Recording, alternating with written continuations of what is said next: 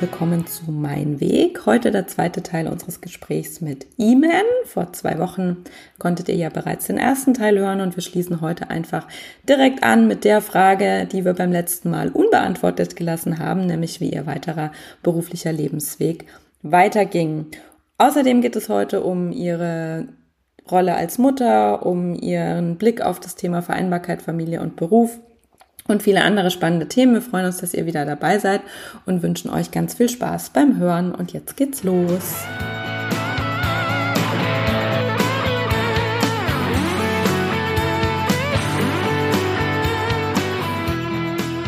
Äh, bevor wir aufs Thema Familie kommen, was mich auch noch total interessieren würde, nochmal zurück zu dem Thema Studium. Also du hast dann das Zahnmedizinstudium in Aachen gemacht, abgeschlossen, äh, wahrscheinlich wieder als eine der besten, schätze ich. Äh, hast wahrscheinlich wieder voll reingepowert.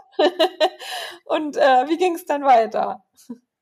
Also ähm, genau, als ich als ich dann äh, ja fertig studiert habe, ähm, ging es dann los. Also dass man jetzt erstmal auf Jobsuche geht.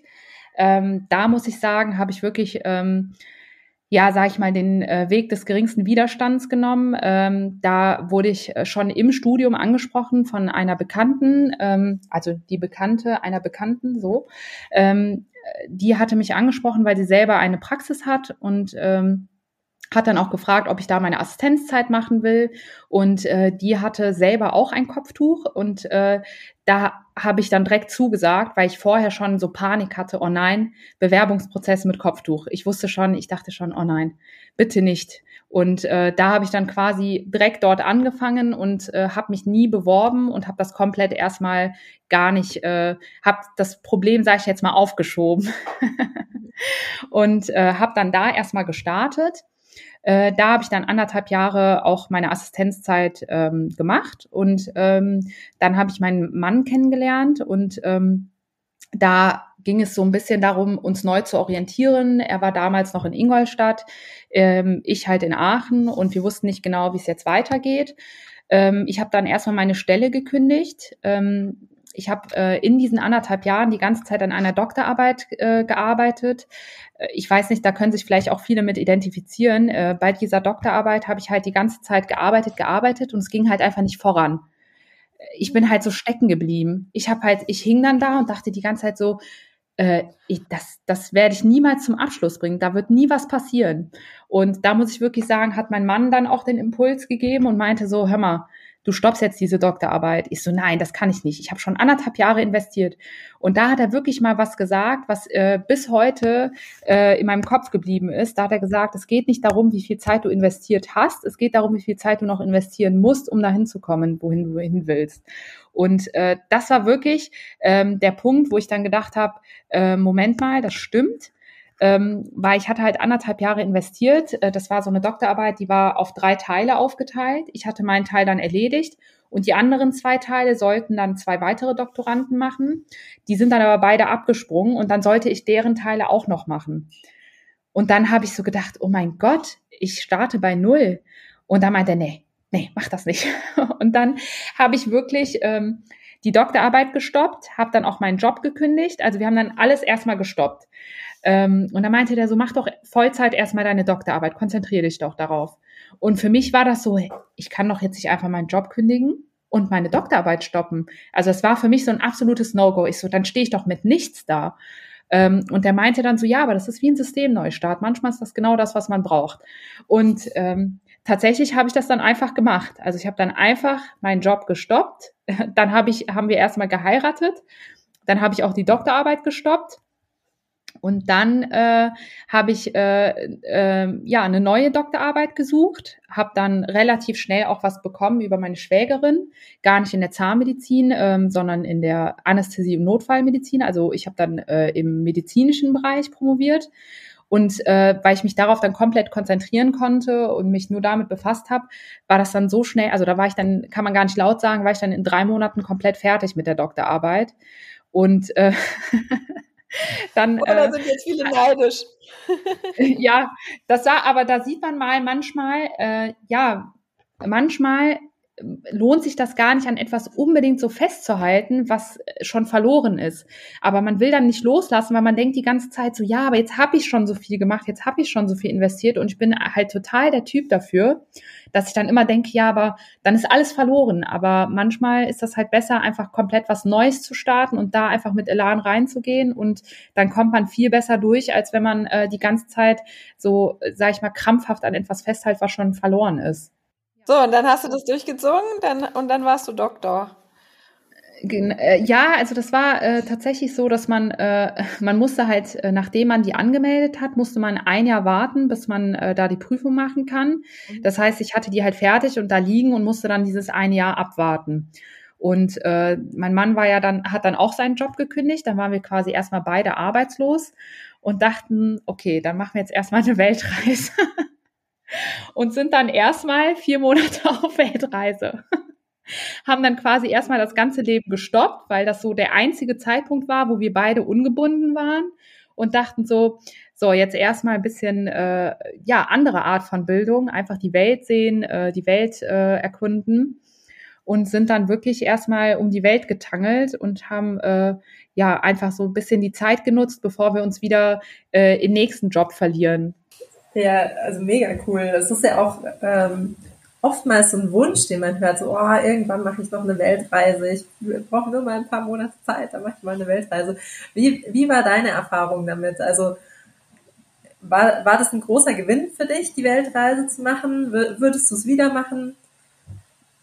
Also äh, das kann ich wirklich jedem raten. Also wenn man irgendwie die Möglichkeit hat, das mal irgendwie unterzubringen im Leben, ähm, würde ich das in jedem Fall machen. Ich habe ich finde halt immer, man lernt so viel über andere Länder, aber es ist ein ganz anderes Feeling, einfach die Länder zu sehen, die Menschen zu sehen. Äh, ich habe auch ähm, ja ein ganz anderes Gefühl für eine andere Kultur bekommen. Also und äh, ich habe halt in jedem Land irgendwie was mitnehmen können, was mir so extrem positiv aufgefallen war, was mir jetzt niemand hätte sagen können oder was ich auch nie hätte lesen können, sehen können, äh, wenn ich es nicht gesehen hätte. Jetzt seid ihr dann, also vier Monate hast du gesagt, und dann, also habt ihr euch in den vier Monaten dann schon überlegt, wie es weitergeht? Oder war das einfach mal so, nee, komm und dann gucken wir einfach? Ja, oder?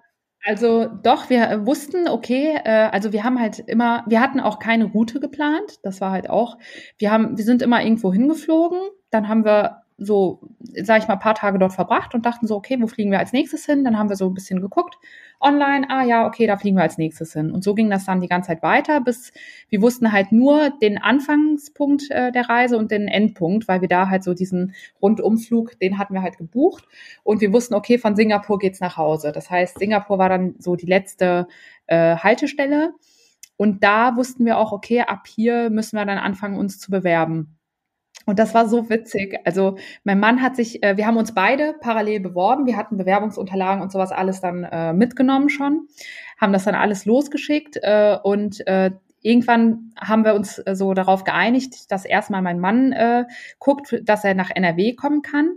Und wenn wir dann wissen, wo in NRW er anfängt, dass ich dann mich dort halt auch bewerbe. So haben wir es dann auch gemacht und äh, er hat dann hier in Düsseldorf ähm, eine Stelle angefangen bei Henkel damals. Ähm, das war so witzig. Wir waren in so einem ganz, ganz kleinen äh, Hotelzimmer und äh, das war, also wir hatten das so gebucht und hat, man hat das nicht so richtig gesehen, als wir das gebucht haben. Aber als wir dann da reingekommen sind, gab es in dem ganzen Zimmer nur ein Bett. Äh, da war nur ein Bett und dann war da so ein ganz kleiner Flur, wo man so auf Toilette kam. Und äh, das war, und er hatte dann immer seine Bewerbungsgespräche halt ähm, über Zoom oder Skype war das damals. Und dann saß er da so breitbeinig. Dazwischen hatte er so den Koffer und da drauf den Laptop und hinten halt der weiße Hintergrund, weil es gab im ganzen Raum irgendwie keinen normalen, neutralen Hintergrund, wo man so ein Bewerbungsgespräch hätte führen können. Und ich saß dann gegenüber. Ich konnte nicht äh, in den Bildschirm gucken und das war so witzig. Er hat dann die ganze Zeit dieses Bewerbungsgespräch geführt und ich hab, saß dann gegenüber und habe die ganze Zeit so lachen müssen, weil äh, das war so witzig. Er hat dann ähm, die haben dann halt das Gespräch geführt, hinher, hinher. Und irgendwann meinte die, ja, wie sind denn ihre Englischkenntnisse? Und er so, ja, super gut. Und dann hat die einfach auf Englisch weitergemacht. Und er war so voll geschockt. Er so, und ich war gegenüber und habe mir das einfach angeguckt und Es war eine super witzige Situation. Letztendlich hat er die Stelle dann tatsächlich bekommen. Auch dort bei Henke hat er dann angefangen und das war alles nur online. Und als wir dann wussten, okay, es geht nach Düsseldorf, habe ich dann äh, angefangen, mich auch in Düsseldorf zu bewerben. Also auch, äh, auch von dort aus, auch alles online. Okay, und also hattet ihr beide einen Job dann in Düsseldorf und ihr seid ja jetzt auch noch in Düsseldorf? Und, genau. Ähm, genau, und du hast ja gesagt, äh, seitdem ist ja auch ein bisschen was passiert noch. Du hast ja zwei Kinder bekommen oder ihr habt zwei Kinder bekommen. Und du hast vorher schon im, im kurzen Vorgespräch gesagt, das war dann schon nochmal eine neue Herausforderung. Mutter sein und Job. Magst du dazu noch was erzählen? Äh, ja, genau. Also ich habe dann, äh, ich habe, ähm, ja, wie lange war das jetzt? Also das war 2018, habe ich dann in meinem neuen Job gestartet.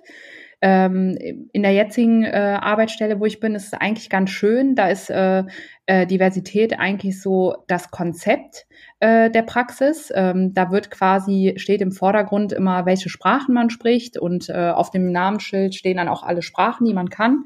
Äh, deshalb war ich da echt glücklich, dass ich da untergekommen bin. Ähm, als ich dann gestartet habe, habe ich dann ähm, relativ schnell äh, einen postgradualen Studiengang angefangen, einen Master. Dann habe ich meine erste Tochter, habe ich äh, äh, im April 21 bekommen. Und ähm, für uns war das eigentlich klar, dass äh, ich relativ zeitnah dann auch das zweite Kind bekommen möchte. Äh, einfach aus demselben Grund, weil einfach erstmal, dass die Kinder zusammen aufwachsen und zweitens auch, weil ich da bewusst, äh, sag ich mal, eine äh, eine Etappe haben möchte, wo ich dann ausfalle aus dem Beruf und dann, wenn ich halt zurückgehe, bin ich halt auch erstmal zurück. Ähm, es war jetzt für mich keine Option, da dann sage ich jetzt mal hin, dann wieder raus, dann wieder hin, dann wieder raus. Ähm, für mich sind halt diese Jahre sehr kostbar. Ich, ich habe immer das Gefühl, ähm, ja, in vielen Jahren kann man auch viel leisten, man kann viel lernen und ähm, ich wollte halt jetzt nicht einfach äh, dann äh, in Summe verliert man ja sehr viel Zeit dadurch. Ähm, und ich dachte halt so, ja, äh, wenn man das so als Package einmal macht, dann hat man in Summe, sage ich mal, das äh, Beste rausgeholt äh, aus Zeit-Leistungs-Verhältnis. Genau. Hat ja dann auch bisher gut geklappt, offensichtlich. Also, das heißt, du bist jetzt nach deiner ersten Tochter gar nicht wieder zurückgegangen? Nein, also ich bin quasi in der Elternzeit meiner ersten Tochter dann äh, erneut schwanger geworden und habe jetzt ähm, im November 22 dann äh, das zweite Kind bekommen, auch noch mein ja. Mädchen. Und nebenbei aber noch studiert, auch während der Schwangerschaft also Master gemacht. Genau, also das ist äh, äh so ein postgradualer Studiengang. Also äh, viele denken dann so, oh mein Gott, gehst jetzt jeden Tag zur Uni. Aber so ist das ja nicht. Äh, jeder, der sowas kennt, äh, das ist ja immer alles berufsbegleitend. Da hat man dann immer alle paar Monate vier Tage am Stück. Äh, Masterarbeit muss man schreiben, Fälle muss man sammeln. Ähm, da, den äh, ersten Studiengang, den habe ich bei der ersten Tochter gemacht. Den hatte ich dann äh, auch fertiggestellt. Und dann dachte ich, ja, okay, jetzt wo ich noch zu Hause bin und die zweite Tochter habe, habe ich dann im Anschluss direkt den zweiten angefangen und dachte, damit ich im Kopf fit bleibe. Und wie, also das klingt ja trotzdem, ich meine, ein Kind ist ja auch nicht unanstrengend und zwei Kinder erst recht nicht. Ähm, also da unterstützt dein Mann dann einfach sehr oder wie, wie, wie kriegst du es hin? Also äh, genau, also mein Mann unterstützt mich äh, Gott sei Dank äh, extrem. Also ähm, für diese man hat dann immer Module und äh, beispielsweise jetzt äh, zu Corona-Zeiten konnte man das ja alles online machen. Das hat sich ja jetzt erledigt. Ähm, man muss jetzt quasi für die Module dann immer nach Wien reisen. Ähm, das war zum Beispiel, ähm, als ich dann ähm, in der 27. Woche war, hatte ich dann ein Modul, da hat äh, mein Mann dann auf die ältere Tochter aufgepasst und ich bin dann quasi schwanger dahin gereist, habe das dann gemacht. Ähm, jetzt bei dem letzten Modul habe ich dann meine Neugeborene quasi mitgenommen und habe dann mir selber ähm, das über Laptop und iPad die Vorlesung äh, quasi übertragen und bin dann immer rausgegangen zum Stillen, habe das dann weiterverfolgt. Ähm, und jetzt äh, das kommende Modul ist dann, sind die Kinder dann wieder so alt, dass ich die dann bei dem Vater lassen kann. Ähm, die ältere Tochter ist jetzt äh, auch in der Kita. Also es ist ein Zusammenspiel aus, äh, sie ist jetzt in der Kita und mein Mann übernimmt halt alles äh, für die Momente, wo ich das halt brauche, äh, damit ich da halt auch weiterkomme. Bin ich auch sehr dankbar für, dass mein Partner mich da so unterstützt, ähm, weil das natürlich ein Katalysator ist. Ähm, wenn ich das jetzt nicht hätte, dann äh, hätte ich natürlich, äh, müsste ich das alles stoppen und würde in Anführungsstrichen die Zeit dann verlieren, wovon ich überhaupt kein Fan bin. Ich finde es äh, auf jeden Fall sehr, sehr inspirierend und man hört auch die ganze Energie, die da kommt. Ähm, würdest du denn aber trotz all dem sagen, also es klingt jetzt bei dir so, als hättest du quasi keinerlei Einbußen dadurch, dass du Kinder bekommen hast und das ist einfach, also das Leben läuft weiter und du magst dein Ding. Würdest du trotzdem sagen, dass es für Frauen schon eine Herausforderung ist und wir sozusagen deshalb trotzdem noch mal ein bisschen mehr kämpfen müssen, arbeiten müssen, aufpassen müssen? Also ich sag mal so, das ist jetzt, also alles, was ich gerade mache, ist natürlich immer vor dem Hintergrund, dass ich danach äh, besser einsteigen möchte wieder. Ähm, ich, ich finde halt, dass das ganz häufig so ein bisschen äh, ja unter den Tisch fällt, dass das extrem schwierig für also ich weiß nicht, ob es nur ich so bin, aber für mich als Frau ist das schon schwierig, dass ich das Gefühl habe, okay, ich habe jetzt so viel geleistet, ich habe mich hochgearbeitet und dann komme ich zurück als Teilzeitmutti und ich weiß ja auch immer, wie das so gesehen wird. Ich habe das ja vorher alles erlebt, äh, wie man so Teilzeitmuttis, sag ich mal, so ein bisschen parkt. Ähm, und äh, ich weiß ja, wo ich, wo ich dann hin zurückkomme. Und ähm, ich habe halt die ganze Zeit irgendwie im Hinterkopf gehabt, okay, ich werde jetzt aber in meiner Elternzeit, will ich mich äh, weiterbilden, ich will halt was vorweisen können, dass ich dem irgendwie entgegenwirke. Nichtsdestotrotz ist es so, dass äh, dass ich mich schon frage, ja, ist das notwendig? Also warum äh, muss ich da jetzt so, ähm, sag ich mal, gegenarbeiten? Weil ich weiß ja schon, was mich erwartet. Und ich denke, das ist äh, in vielen, eigentlich in allen Berufen dasselbe bei den Frauen. Ich glaube jetzt nicht, dass das irgendwo anders ist, dass man da zurückkommt und man hat dasselbe Ansehen, dieselbe ähm, ja, sag ich mal, dieselbe Position, dieselbe Entscheidungsmacht. Ich glaube schon, dass man leider immer ein bisschen zurückfällt ähm, natürlich aus gutem Grund, man will ja eine Familie aufbauen. Aber für mich persönlich ist das schon sehr, sehr schwierig, damit umzugehen. Und äh, alles, was ich quasi dann auch mache in der, in der Zwischenzeit, ist eigentlich, um dem zu äh, entgegenzuwirken und das Gefühl zu haben, okay, ich falle jetzt nicht zurück, ähm, ich hinke nicht hinterher, sondern ich habe jetzt trotzdem in der Zeit was geleistet, um mithalten zu können das finde ich schon sehr schwierig, ja. Ich glaube, da bist du auch nicht die Einzige, die das Gefühl hat, da zurückzufallen, wenn, wenn sie wieder zurückkommt aus, aus der Elternzeit. Ähm, was natürlich andererseits total schade ist, weil die Frauen ja in der Zeit sehr viel leisten, sehr viel lernen. Also selbst wenn du jetzt kein Extrastudium machen würdest, hättest du ja trotzdem viele neue Stärken ausgebildet und viele neue Erfahrungen gemacht, die äh, für das Berufsleben ja auch nicht uninteressant sind.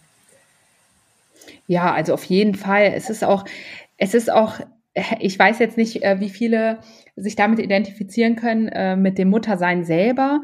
Es ist so, das ist so eine, ich kann das gar nicht anders beschreiben, es ist wie so, wie so eine Sisyphus-Arbeit, wo man jeden Tag denkt man so, boah, jetzt habe ich dem Kind erfolgreich etwas beigebracht. Also man denkt dann so, jetzt hat sie es gelernt, jetzt nimmt sie den Brei. Und am nächsten Tag schmeißt du dir alles um die Ohren und denkst dir so, oh nein, jetzt starte ich wieder bei Null. Und dann, und das ist halt, zieht sich so die ganze Zeit da durch. Und wenn man jemand ist, der immer so, ja, wie soll ich sagen, äh, man will ja immer so diese Wertschätzung seiner Arbeit. Man hat jetzt was geleistet, dann hat man den Erfolg und man denkt sich, wow, ich habe es geschafft. Und bei, ähm, ja, beim Mutterdasein gibt's das eigentlich nicht so richtig. Man hat immer das Gefühl, jemand rollt dir den Stein immer wieder runter.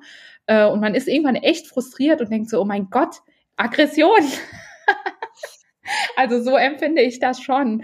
Ähm, spricht natürlich, glaube ich, auch nicht jeder so offen drüber, aber ich glaube schon, dass es eine echte Hürde ist und das nimmt man auf jeden Fall mit aus dem Mutterdasein, dass man lernt, Arbeit immer wieder von neu anzufangen und immer dran zu bleiben am Ball und immer weiterzumachen.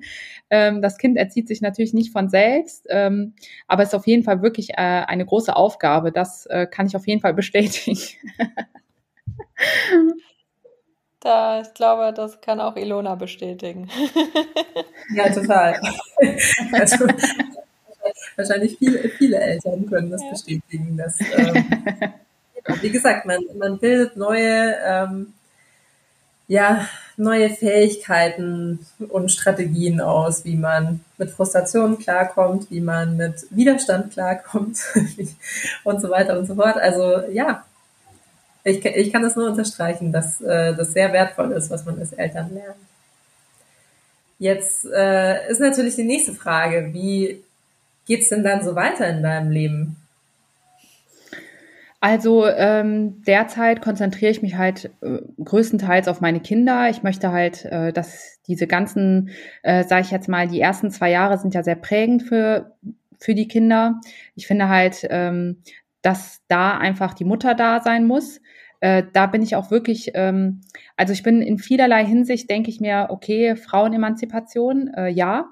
Ähm, aber bei den Kindern zum Beispiel denke ich mir, äh, also mein Kind soll mit seiner Mutter aufwachsen. Ich glaube einfach, dass es mich braucht in der Zeit ähm, und ich meinem Kind Sachen geben kann, die mein Mann dem Kind halt nicht geben kann. Das fängt schon beim Stillen an.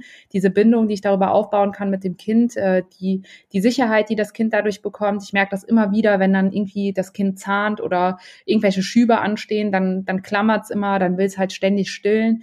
Ähm, mein Mann kann dann nicht seine Brust auspacken und das Kind ist dann glücklich. Ähm, deshalb glaube ich schon, dass mich meine Kinder halt in dieser Zeit besonders brauchen und ähm, ich bin auch glücklich, dass ich die Zeit mit denen verbringen kann.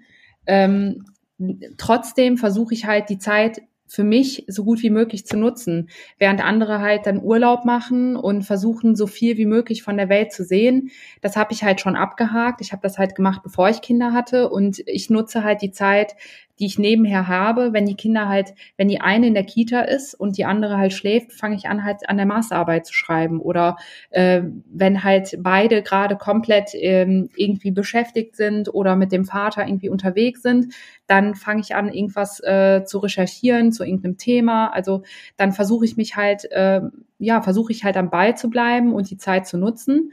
Und ähm, ja, nächstes Jahr, wenn dann die zweite auch in die Kita kommt, dann will ich auch ähm, ja wieder in den Beruf einsteigen ähm, und ja daran anschließen und äh, sage ich mal das neu gelernte, was ich halt in der Zwischenzeit äh, mir so angeeignet habe, natürlich auch irgendwie umsetzen.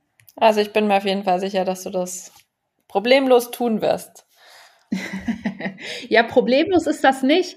Problemlos ist das nicht. Das ist immer viele, viele denken halt, dass das, ähm, ja, das, äh, also das klingt in Anführungsstrichen einfach, aber das ist natürlich, also es ist mit viel Arbeit verbunden. Ähm, wenn die Kinder dann abends zum Beispiel schlafen, setze ich mich nochmal dran. Die meisten gehen dann schlafen. Morgens, manchmal stehe ich dann früher auf, setze mich dran, bevor die Kinder aufwachen. Also das ist natürlich, äh, ich sag mal, eine Mehrarbeit, die ich da leiste, wo ich mir aber denke, ja, okay, ein, zwei Stunden am Tag tun mir nicht weh, aber in der Masse, wenn ich halt dann drei Jahre lang ein, zwei Stunden am Tag mache, äh, da kommt halt viel zusammen und ähm, ich glaube, dass, dass das auch jeder irgendwie leisten kann. Viele denken, also, häufig höre ich dann sowas wie, boah, ich weiß ja nicht, wie du das machst. Und äh, ich, äh, das ist ja mit zwei Kindern, ist das unmöglich? Und, äh, und dann sage ich immer, nee, das kann jeder und jeder kann das auch wirklich machen, aber das ist halt eine Sache der Priorität. Äh, ich reise dafür jetzt im Moment gar nicht, ähm, ich treffe auch weniger Freunde, also meine Freizeit verbringe ich dann halt damit und ähm, da, wenn, wenn man das dann auch so macht, dann, also jeder kann das schaffen, jeder kann das machen, das ist gar kein Problem. Iman, wir müssen, glaube ich, langsam zum Ende kommen. ja, wenn gerne. Ich, äh, wenn wir, glaube ich, noch super viele Fragen hätten. Gibt es denn was, was dir noch wichtig wäre zu teilen? Also, ich denke, wir haben äh, mein Leben einmal komplett gut zusammengefasst. Ähm, von meiner Seite aus äh, ist alles gesagt. Ähm, aber kann sich natürlich jeder melden, wenn er mal Fragen hat oder wenn was ansteht, kann man da immer im Nachhinein noch was klären. Gibt es vielleicht noch einen Tipp, wenn, wenn, wenn du dir jetzt vorstellst, deine, deine Töchter sind irgendwie ein bisschen älter, was wäre so der eine Satz, den du ihnen mitgeben würdest? Wenn meine Töchter älter wären? Ja. Also so für ihr Leben, so ein Satz, ein, ein, eine Sache, was, was würdest du ihnen sagen? Also ich muss sagen, dass ich in meinem Leben immer äh, sehr viel, äh, ja, mich auch unter Druck gesetzt habe, diese Leistung zu bringen. Das ist etwas, was ich meinen Kindern äh, zum Beispiel schon beibringen würde, dass sie natürlich, klar, Bildung an erster Stelle äh, immer dranbleiben, aber sich selber, äh, sage ich jetzt mal, auch wertschätzen, selber auch seine Erfolge sehen. Ich, äh, ich bin halt immer ein Fan davon, ähm, leider, dass ich dann immer sehe, was kann ich noch schaffen und äh, vergesse dann, was ich schon geschafft habe. Und das ist etwas, was ich bei meinen Kindern komplett äh, gerne umsetzen möchte, dass sie halt immer ihre Erfolge sehen, sich selbst feiern und stolz auf das sein können, was sie schon geleistet haben. Und alles andere, sage ich mal, ein Bonus ist, den sie dann noch draufsetzen können. Das ist doch ein mega schönes Abschlusswort. Sowohl für deine Tochter als auch die Zuhörer, als auch für dich selbst. Erfolge feiern. Und ja, da, damit würde ich eigentlich den Bogen jetzt schließen und es bleibt nur noch die allerletzte Frage, die wir immer stellen. Liebe Iman, wohin gehst du denn jetzt? Also jetzt gehe ich erstmal nochmal meine Tochter stillen. ähm, und danach, ähm, ja, gehe ich halt, äh, gehe ich eigentlich in mein Leben zurück und versuche das umzusetzen, was ich gerade auch meinen Kindern äh, beibringen möchte. Man soll sich immer an die eigene Nase packen und äh, das, was ich selber nicht so gut mache, das versuche ich mir selber auch beizubringen und äh, auch stolz auf das zu sein, was ich schon geleistet habe ähm, und dann erst äh, zu versuchen, weiterzukommen. Da kannst du dir dann, wenn der Podcast hier fertig geschnitten ist, das einfach mal anhören. Vielleicht hilft das. ja, okay. Vielleicht inspiriert er auch dich. ja, das, das, das glaube ich. Dann bleibt uns auf jeden Fall Danke zu sagen an alle. Danke, liebe Iman. Danke an alle, die zugehört haben. Und wir freuen uns auf jeden Fall auf Feedback, auf Abonnenten, auf Zuhörende. Ähm, und auf Leute, die das nächste Mal wieder einschalten. Danke euch allen. Danke, tschüss. Tschüss.